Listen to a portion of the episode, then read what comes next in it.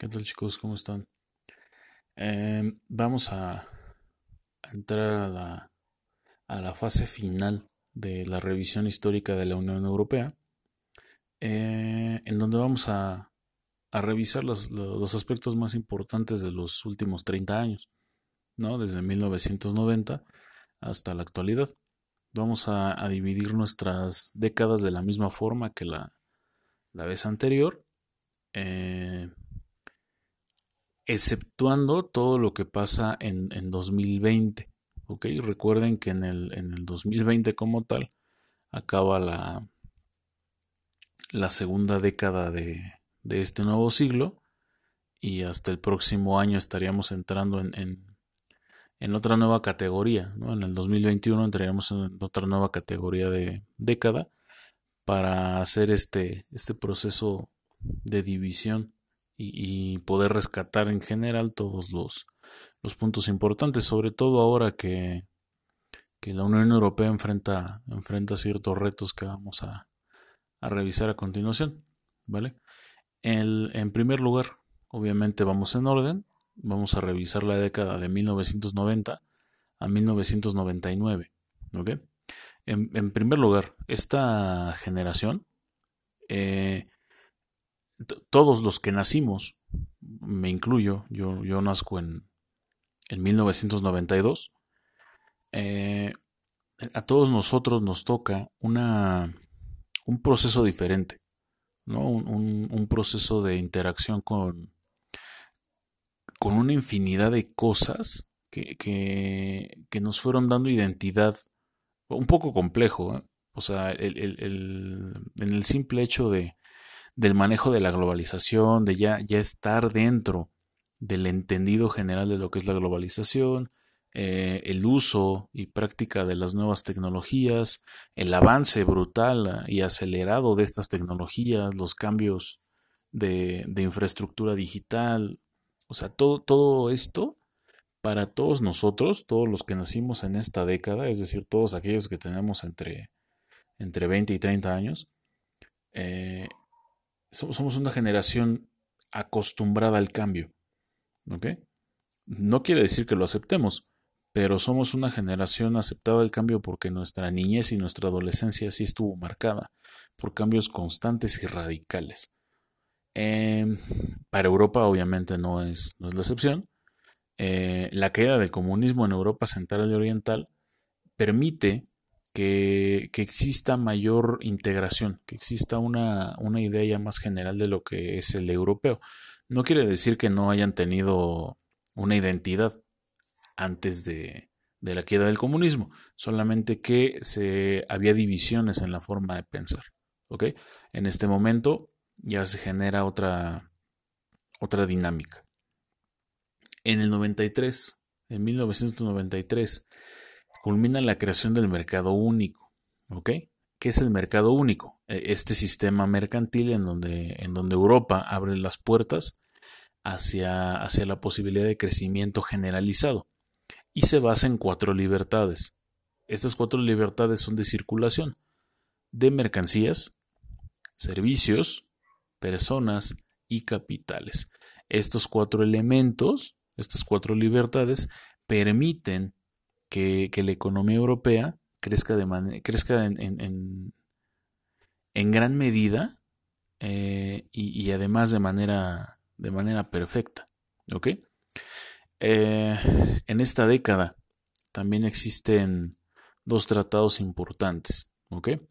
El, el primero, el de Maastricht, Tratado de la Unión Europea, en 1993, y el de Ámsterdam, en 1999.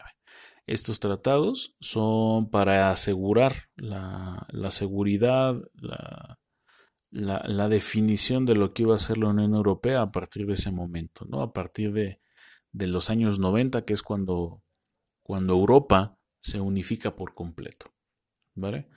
Bueno, en este momento, como ya lo veíamos la vez pasada, aquí la ciudadanía europea tiene una preocupación general que es la protección al medio ambiente y la, actuación conjunta de la sociedad civil, la seguridad y la defensa.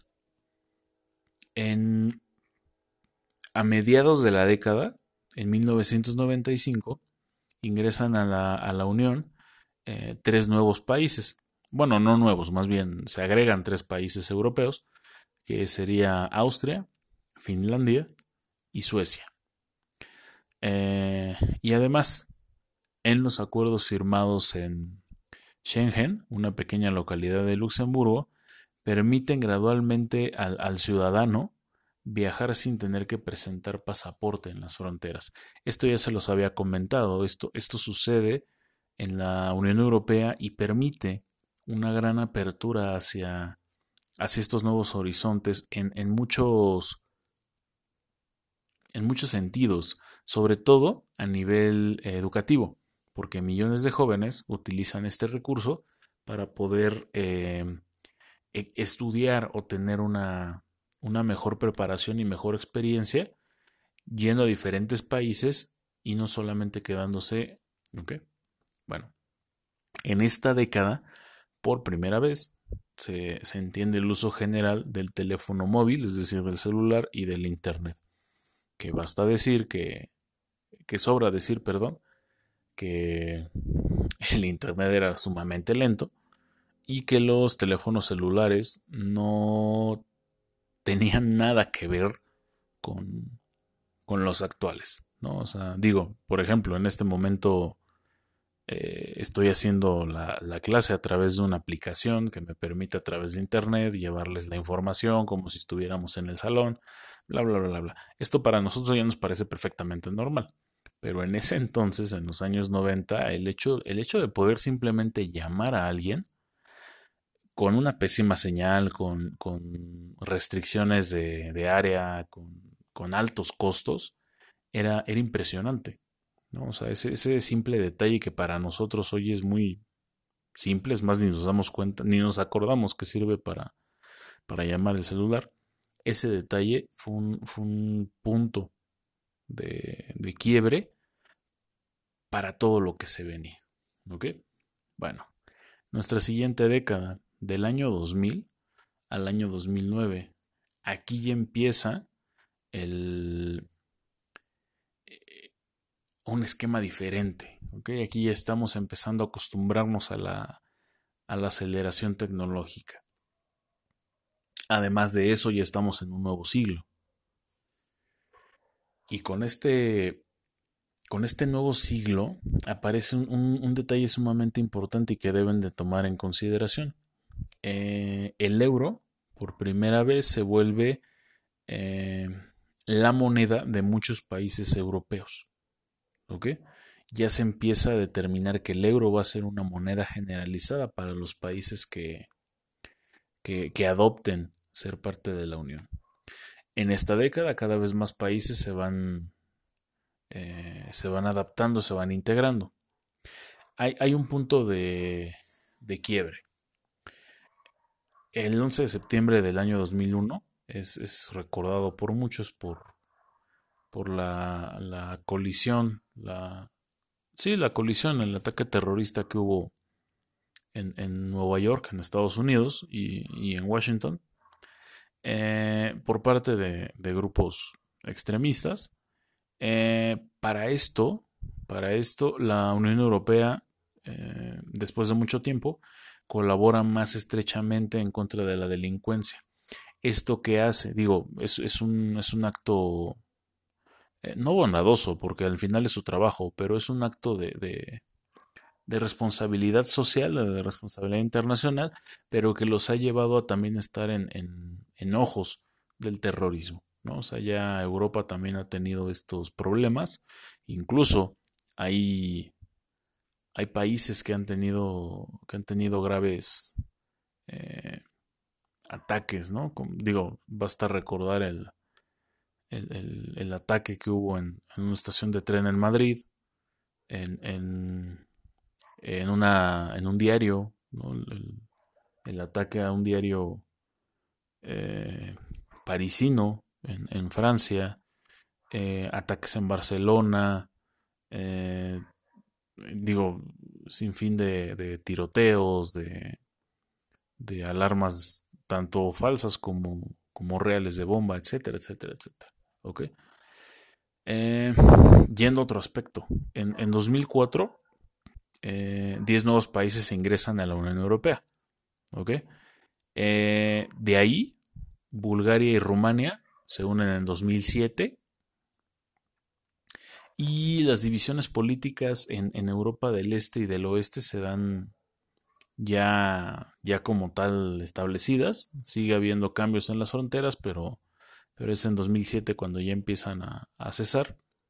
Y la Unión Europea sufre por primera vez un revés, del que ya les había hablado en, en clases anteriores. Hay una crisis financiera que sacude la economía mundial en, septiembre del 2008. ¿Quiénes son los mayores afectados en esa crisis financiera? Eh, Grecia, que quedó sumamente devastada, y España, que quedó bastante mermada. Si bien no se, eh, no se hundió, afortunadamente, sí tuvo bastantes efectos negativos. En la década siguiente, en, en, la década del 2010 al 2019 parecía, ¿ok? De hecho, es esta, en lo personal, es, la década casi casi de mi vida profesional. Yo ingreso a la universidad en 2011. Eh, estoy muy involucrado con, con, con, las noticias, tanto nacionales como internacionales, y era, era común observar en algunos momentos, no, digo, no diario obviamente, pero en algunos momentos eh, alguna nota de la Unión Europea que todo iba bien, ¿no? Eh, incluso, incluso al inicio de la década hay una unión bancaria que, crea la Unión Europea que permite hacer como que este, ser un salvavidas o un, un protector ante las crisis económicas, ¿ok? Porque era un sector sumamente seguro y fiable. O sea, la, economía de la Unión Europea era, era, es, sigue siendo, sigue siendo sumamente seguro y fiable, pero en el inicio de la década era, era impresionante la, la salud financiera que tenía la Unión. ¿Ok? Seguido a esto, 2012, se entrega el Premio Nobel de la Paz a la Unión Europea. O sea, por todo este trabajo de pacificación posterior a la guerra mundial, se le otorga el Premio Nobel de la Paz, bastante, bastante significativo a nivel mundial.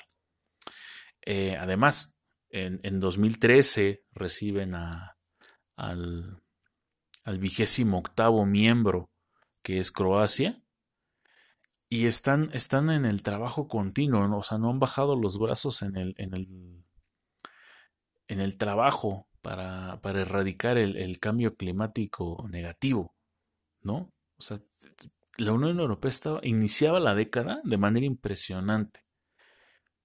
Pero en 2014, al, siguiente año, empieza a sufrir un revés que todavía está, eh, está sufriendo. En 2014 se celebran elecciones europeas y los euroescépticos van ganando, van ganando lugar en el Parlamento Europeo.